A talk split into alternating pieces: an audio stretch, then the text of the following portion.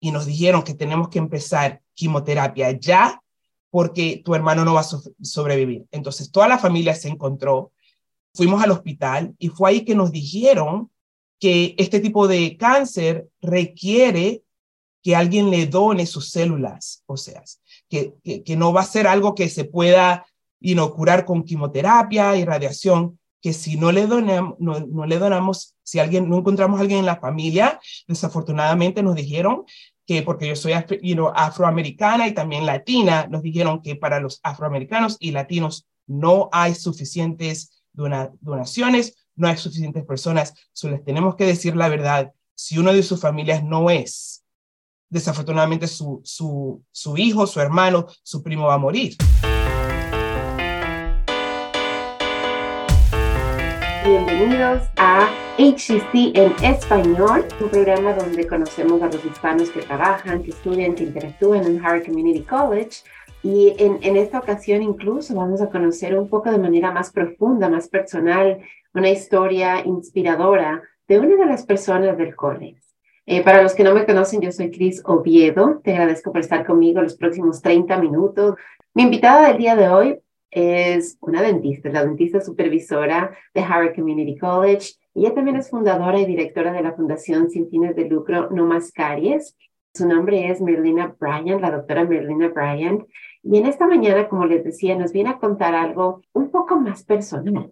Nos viene a contar un testimonio de vida en el que un, un trasplante impactó tanto su vida como la vida de su familia de manera muy positiva. Bienvenida, es un gusto tenerla aquí conmigo y pues yo quisiera empezar esta conversación un poquito técnica en realidad, hablando acerca de, de poniéndonos ese, ese sombrerito técnico y, y explicándole a nuestra comunidad, cuando estamos hablando de un trasplante de célula madre o de médula ósea, ¿A qué nos estamos refiriendo? ¿De qué se trata? Así que bienvenida y gracias nuevamente por estar aquí conmigo. Gracias por tenerme. Como tú sabes, a mí me encanta estar aquí, me encantan tus programas y me encanta tu energía. Y te doy las gracias por tenerme aquí hoy. De verdad que este es un tema personal porque los que están oyendo hoy, si deciden eh, ser parte de esto, van a pueden salvar la vida de una persona. Lo que ocurre es que hay personas en este mundo que desafortunadamente, después de unos años de vivir o hasta cuando nacen, nacen con problemas de células de su sangre. Sabemos que hay células rojas y hay células blancas. Y a veces las condiciones tienen que ver con células rojas, donde las rojas no se producen bien y como ustedes saben, sin la sangre no puede funcionar. O el problema puede ser con las células blancas, que son las que te ayudan a prevenir infección, pelear todo lo que está en tu, en tu vida, en tu sistema. Y si eso no funciona bien, tampoco, tampoco puede funcionar. Entonces, el trasplante es específico para ayudar a personas que tienen problemas, cánceres de sangre o condiciones de sangre que no pueden permitir que esa persona pueda vivir o que la persona pueda vivir bien. Y entonces eso es lo que el trasplante tiene que ver? Para que la persona pueda vivir o pueda vivir bien.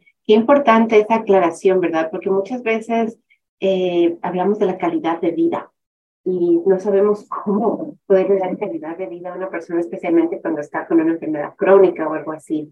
Y de pronto un trasplante es, la solución y algo que, nosotros podemos hacer, ¿verdad? Entonces, yo sé que ya más o menos hablamos un poquito acerca de esto, pero ¿Cuáles son esas, esas razones específicas de esas enfermedades? ¿Cuándo es un trasplante realmente una opción para una persona? El trasplante es una opción que salva la vida específicamente de personas que tienen cáncer.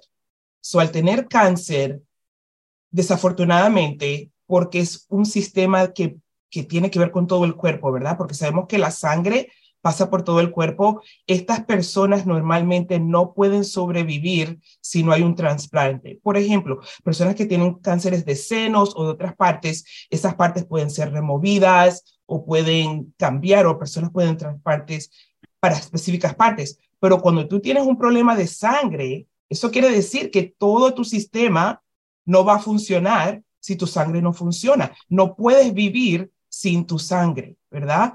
Entonces, en este tipo de persona, sin el trasplante, desafortunadamente, la persona va a morir.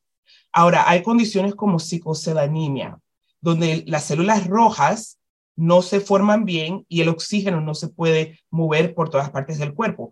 Personas así viven, a veces no viven por mucho tiempo, pero viven, pero con dolores horribles porque las células no pueden pasar por todas partes del cuerpo y se quedan pegadas en lugares y de repente esas personas van en crisis, tienen que ir, al hospital para que le limpien la sangre. Para, es como un sistema que le dicen que le limpian la sangre para que ellos puedan pasar los próximos meses un poco mejor. Hay niños que nacen con eso y ahora les dan medicamentos bien temprano para ayudarlos, porque desafortunadamente esta condición quiebra las, eh, eh, las partes de, de los órganos y estas células causan muchos problemas. Entonces, sí hay condiciones donde puedes sobrevivir por muchos años, pero en dolor, en crisis, yendo a los hospitales, y no, no puedes funcionar bien o te mueres porque no, tu sistema no puede sobrevivir sin que tu sangre sea, que, tu cuerpo tenga la sangre que, que, necesita. Creo que es algo que, muchas veces pensamos en los órganos, ¿verdad? Cuando pensamos en, en trasplantes, pensamos en órganos, cuando pensamos en enfermedades en sí, pensamos en órganos. Yo no puedo decir necesariamente que yo me haya puesto a pensar en, en la importancia de, de, de, nuestra sangre, de la calidad de nuestra sangre. Creo que son esas cosas que a menos de que nos toquen, o que hemos escuchado, que no pensamos en eso, ¿verdad? Y claro, o sea, si nos ponemos a pensar, yo sé que la Cruz Roja, eh, tuve una entrevista más o menos hace un año y ellos me decían, estamos en la peor crisis, en la peor crisis de, de, de donantes, no tenemos suficiente sangre. Y yo me pongo a, pensar y digo, bueno, y, y, si no, si nosotros mismos no estamos donando la sangre, ¿dónde vamos a conseguir esa sangre, verdad? O sea, ¿Dónde más podemos ir y, y, y, comprar sangre o dónde podemos obtener sangre? Y, somos nosotros los que la hacemos, ¿verdad? Entonces, es importante. Y doctor, algo que le, que le decía yo desde un comienzo, antes de que salgamos en vivo, le decía la importancia de que nuestra comunidad latina entienda que debe, debemos, que debemos ir, porque me sumo a esto, debemos ir, donar nuestra sangre, debemos ir y, y mirar si es que podemos ayudar y empezar a asegurarnos de que exista sangre latina. Y de pronto esto suena raro y de pronto personas que están viendo y escuchando dicen, pero si sangre es sangre, ¿verdad? O si, si médula es médula, o sea, todos, todos somos humanos. Entonces, ¿qué importancia hay o qué diferencia hace que si los que llegan a donar sean latinos o no sean latinos? Hablemos un poquito acerca de la importancia de, de la diversidad dentro de lo que son las donaciones también. Sí, qué, qué buena pregunta, excelente pregunta. Cuando tiene que ver a donar células médulas, lo que tenemos que entender es que la parte genética es una gran parte de, estas, de esta situación. Hay muchos latinos y usted como sabe, nosotros tenemos nuestros propios genéticos, cada persona, cada que, que, sale de diferentes partes del mundo viene con diferentes partes genéticas. Y sí, donar sangre, sangre, sangre, pero cuando viene a ver, a donar específicamente para estas personas que lo necesitan porque sus sistemas no funcionan, la sangre tiene que, eh, que tiene, eh, tiene que ver una especificidad genética que ayude a, como dicen, match, hacer que las personas puedan ser los que donen a estas personas. Y lo que están viendo, la, la, la información que yo obtuve para nuestra familia latina, es que nada más, vamos a suponer que alguien de su familia necesita una donación de sangre así, tiene un tipo de cáncer que lo necesita. Si no hay alguien en su familia que le pueda donar, este sistema nada más tiene 40% de latinos que han podido decir que van a donar. So, imagínense, nada más tienen 40% de chance de que alguien en este planeta que es latino pueda donarle a su familia porque no hay suficientes latinos que han podido registrarse para decir que ellos van a donar si alguien lo necesita. So, sí, genéticamente, específicamente, es necesario que personas latinas se registren para ayudar a personas latinas que necesitan este tipo de servicio. Y eso es importantísimo y, les cuento un poquito de, de mi historia, yo siempre que hay esos bancos de, de sangre, ¿verdad? Que viene aquí la Cruz Roja a nuestra área local, ahí en HCC lo he hecho varias veces, yo siempre he ido, siempre he ido. Y lo primero que hacen es que a uno le hacen una prueba, ¿verdad? Le hacen una prueba a ver si es que uno puede en realidad donar. Y las dos o tres veces que yo he ido, nunca he podido donar. Mi hierro siempre estaba muy bajo. Entonces, nunca he podido donar. Tengo esa, esa intención de ir y hacerlo. Hasta ahora no lo he podido hacer. Entonces, lo que dice la doctora, no todos somos elegibles primeramente. A veces, ya sea porque tienen el hierro bajo, por alguna otra razón no van a poder donar. Entonces, más importante todavía que, que, todos, que absolutamente todos vayamos, intentemos porque pues habemos algunos que hasta ahora no lo podemos hacer, por más de que queremos y por más de que como vegetales tomo agua eh, y, trato de que mi, mi, mi, mi, cuenta sanguínea y mi hierro suba antes de, de ir a, donar. hasta ahora no lo he logrado hacer. Entonces, eh, es importante, es importante, podemos salvar la vida de alguien, de alguien que sea latino, porque como dijo la doctora, es importantísimo, la diversidad cuenta.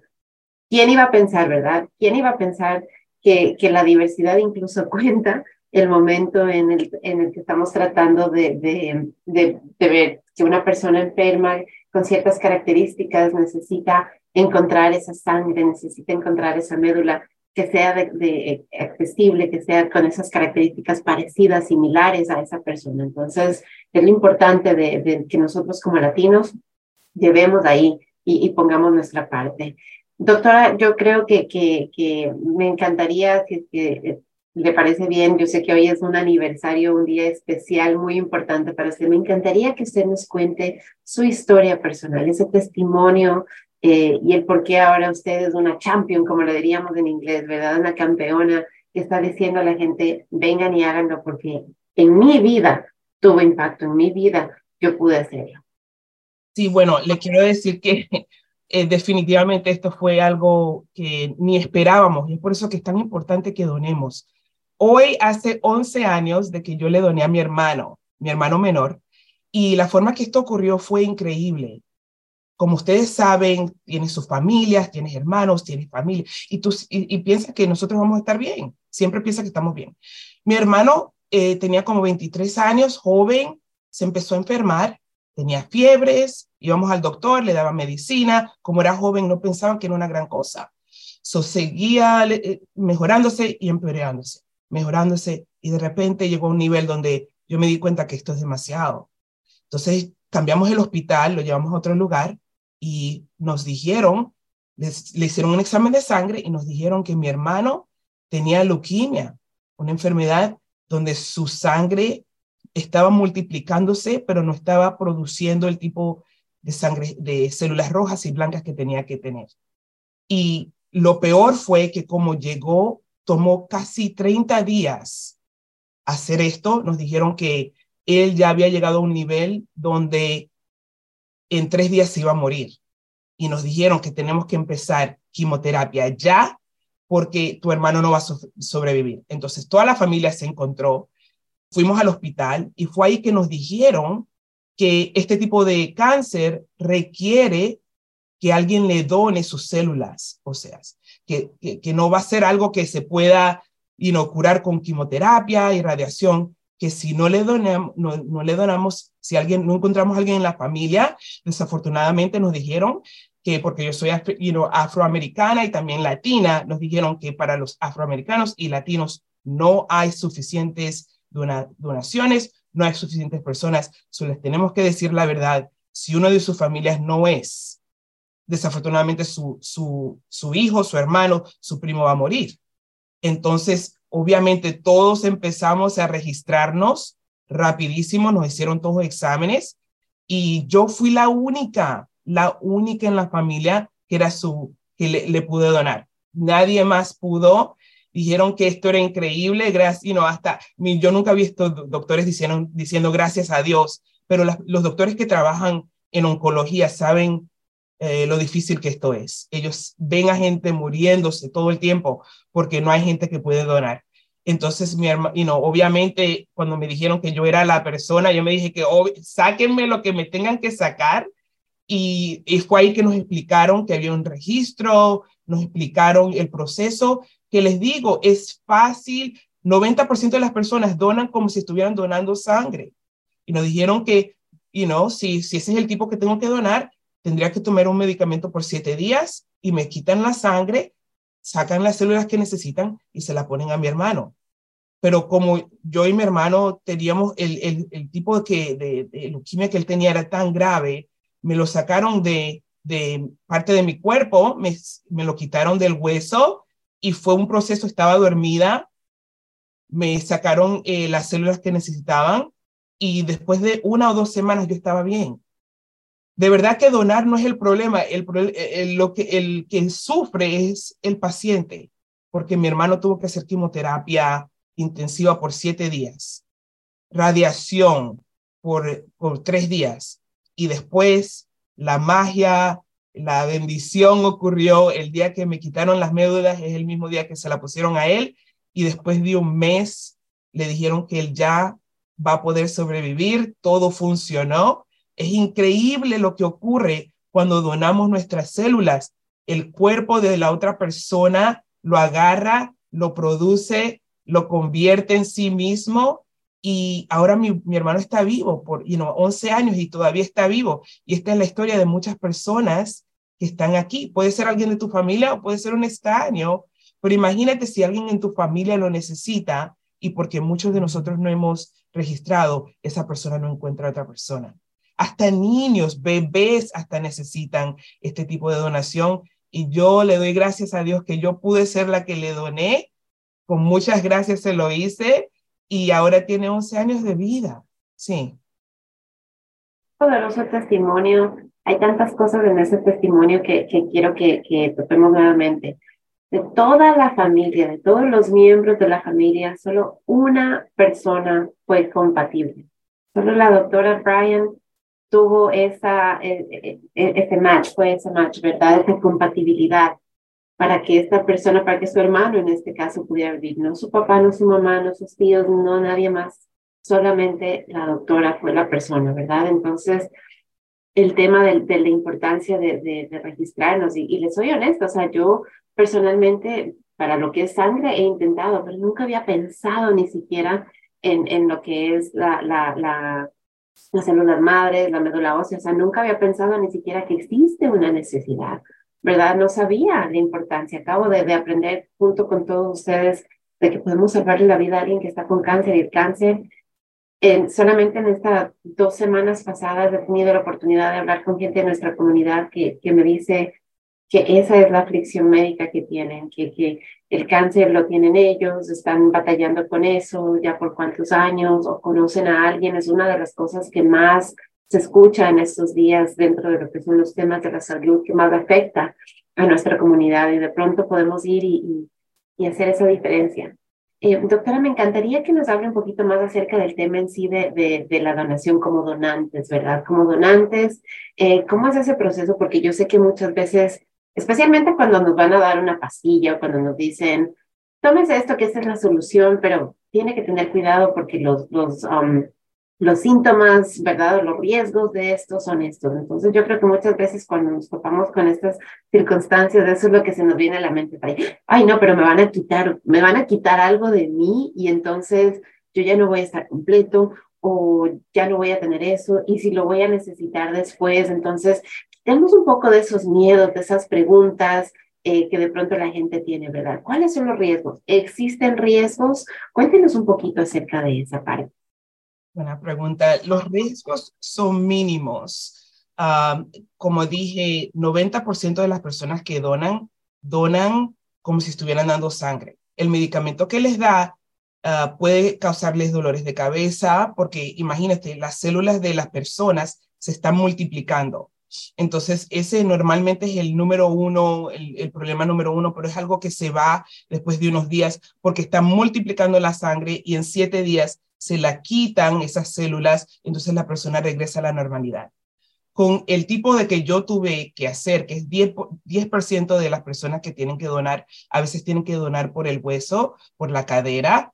En ese tipo, el riesgo normalmente sería dolores uh, después de la cirugía y el proceso para explicarles lo que me ocurrió fue, me pusieron a dormir, ¿verdad? Y utilizaron, ah, es casi, eh, los huequitos son bien pequeñitos que hacen en las partes de atrás y remueven la sangre como si estuvieran er, una inyección, pero al reverso. Eh, sacan las médulas como si, y es tan pequeño lo que utilizan para remover las médulas del hueso y después de que las remueven la cantidad que necesitan, obviamente, inmediatamente en media hora se la tienen que pasar a la persona que la va a recibir. Pero para mí, lo, lo más importante fue, después de ese proceso, fue de, obviamente, you por una semana no trabajé, uh, comer bien, know, tomar sus medicamentos de, de, dolor si es necesario y toma casi un mes o un mes y medio a dos meses para que la sangre que fue removida, la médula que fue removida, sea reproducida en el cuerpo de uno. Entonces, obviamente, tener cuidado, de no estar alrededor de personas que tienen resfriados y cosas así, pero eh, eso, uh, obviamente, tu cuerpo regresa a la normalidad, reproduce estas células. Muchas personas no saben que nuestras células rojas nacen y mueren todo el tiempo. Nuestro cuerpo está constantemente reproduciendo nuestras células. Entonces, sí, en unos meses así, regresé a la normalidad. Y sí, un dolorcito aquí o allá en mi cadera. Yo me acuerdo que nos dijeron que iba a sentir como si se me hubiera caído en el hielo, ¿verdad? Personas que están en, en lugares donde hay hielo o ice, you know, nieve, cuando te caes y te dices, ay, you know, ese tipo de dolor. Pero mi, hasta ni, ni puedo encontrar la marca en mi cuerpo. Ya ni está, uh, porque está mínimo, los huequitos son tan pequeños que, que, que hacen para remover eso. Entonces, sí, no, si ustedes hasta lo buscan online, no hay riesgos grandes en donar y tu cuerpo regresa a la normalidad. No hay grandes riesgos y puede haber grandes ganancias para las personas que reciben esos trasplantes. Entonces, vale la pena considerarlo. Doctora, ¿quién es elegible? ¿Existen personas que no puedan hacer esta donación? ¿Somos todos elegibles? normalmente quieren personas que estén, obviamente, que, estén, que tengan buena salud. Uh, personas que no son elegibles son personas que tienen problemas de sangre, personas que tienen condiciones que previenen que sus cuerpos puedan producir, que, que como personas que tengan condiciones que sean difíciles de, you know, de, que no quieren poner a riesgo a nadie que tenga problemas como de, de diabetes, problemas que son incontrolables, personas que no están al margen, no van a sus doctores regularmente, pero personas que son saludables son las personas que definitivamente, definitivamente quieren que registren y buscan los números, las personas de 18 a 40 años son las personas que quieren más. Los doctores de oncología quieren esas esas células jóvenes, aunque yo pienso que todavía soy joven, quieren esas células extra jóvenes, pero le digo algo, alguien aquí en ACC, una, uh, una associate dean, ella se registró, ella no estaba en ese número, pero ella le dio una donación a un niño que necesitaba. So, aunque no estés en 18 a 40, es posible que todavía puedas donar, pero yo creo que los doctores quieren esas células extra uh, you know, jovencitas de 18 a 35, 40 años. Ese es el grupo de personas que quieren más. ¿Dónde podemos ir para leer un poco más, para de pronto registrarnos? Parece que, que, que si es que tenemos la idea de donar, hay un proceso tal vez de elegibilidad, entonces, ¿dónde podemos ir y hacer este proceso? De pronto lo estamos considerando y dicen, bueno, no suena mal, voy a hacer el intento, ¿verdad? Entonces, ¿dónde podemos buscar esa información? ¿Dónde podemos poner nuestro nombre para, para ver si somos elegibles o no? Bueno, hay un sitio de web, uh, bethematch.org, y obviamente lo podemos escribir y ponerlo para que ustedes sepan dónde está, pero bethematch.org es donde van a encontrar todo tipo de información específica, cómo registrarse, cuál es el sistema, qué es lo que ocurre. Y para que sepan también, aquí en ACC tenemos un evento el lunes, uh, el 17 de abril, de 10 de la mañana hasta las 3 de la tarde van a haber representativos de Be The Match en el RCF Building, en el lobby, que pueden decirles todo lo que se tiene que hacer, darles todo el tipo de información, explicarles todos y registrar. Vamos a registrar a personas en ese día. Entonces nos encantaría que ustedes vayan al sitio de web o que vengan en persona a RCF, el RCF Lobby, el 17 de abril, ese lunes,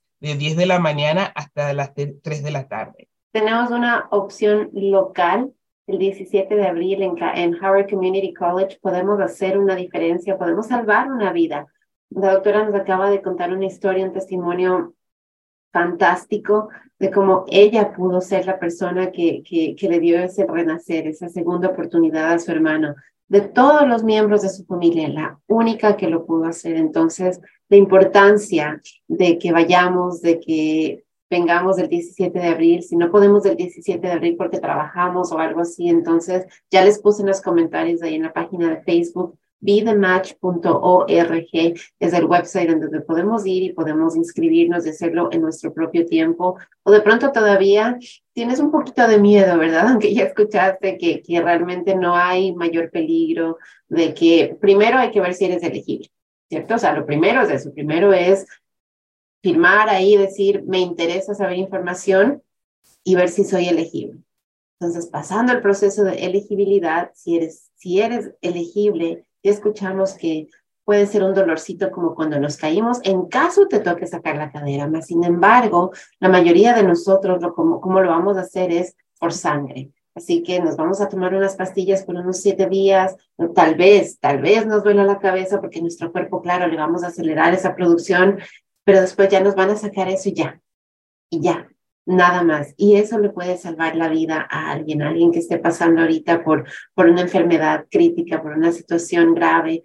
De pronto nosotros podemos ser esa luz, podemos ser esos héroes como la doctora que les dan esa segunda oportunidad, ese renacer. Así que Vidamatch.org en, en, los comentarios de nuestra página de Dragon Digital Radio, ya se los puse ahí para que puedan ir al website y visitarlo o directamente en persona, 17 de abril, aquí en Howard Community College, en el edificio RCF, desde las 10 de la mañana hasta las 3 de la tarde. Todos están invitados para que vengan. Doctora, ¿qué mensaje le gustaría que nuestra comunidad se lleve en este día, lo mantenga presente y pues hasta cierto punto se inspire en base a sus palabras? Yo quiero que ustedes sepan que hay algo increíble cuando salvas la vida de otra persona. Yo no creo que hay algo en este planeta que se sienta igual. Y sí, se lo hice por, por mi hermano, pero yo lo haría por cualquier persona.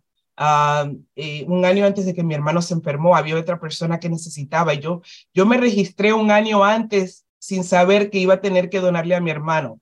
Es algo increíble, impresionante. Imagínense, hasta niños necesitan este tipo de donado, donación. Soy yo de verdad, con todo mi corazón, me encantaría que nuestra ah, familia hispana, latina, sea parte de este sistema, de esta registración y que salvemos las vidas de otras personas que lo necesitan. Es un momento en nuestras vidas, pero es el resto de la vida de esa persona. espero que ustedes de verdad puedan registrarse y ser parte de este increíble programa que ayuda a tantas personas en este planeta en el planeta, no solamente en este país, sino en el planeta. Vamos a pasarles esta información a nuestros vecinos, a nuestros amigos, vamos a pasarles esta información a toda nuestra familia.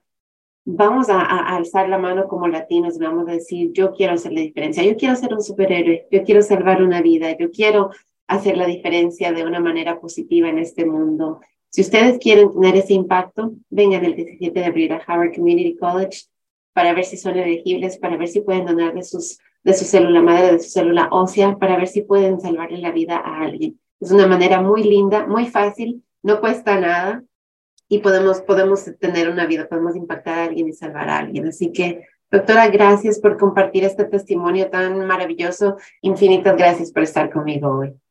Gracias, muchísimas gracias y gracias por hacer estos tipos de programas que nos ayudan a todos. Muchísimas gracias a ti también. Y gracias a todos, porque el programa no se queda solamente aquí, el programa sigue con ustedes. Si ustedes le dan like, si ustedes comentan, si ustedes comparten, y sobre todo, si ustedes vienen el 17 de abril o van al website bidematch.org, entonces el propósito de este programa se cumple. ¿Qué es eso? Es hacer la diferencia, es crear impacto, es hacer comunidad. Así que gracias por estar aquí conmigo. Los espero en una próxima ocasión. Que tengan un fantástico miércoles y hasta la próxima. Yo soy Cris Oviedo. Connect with us. We are Dragon Digital Radio.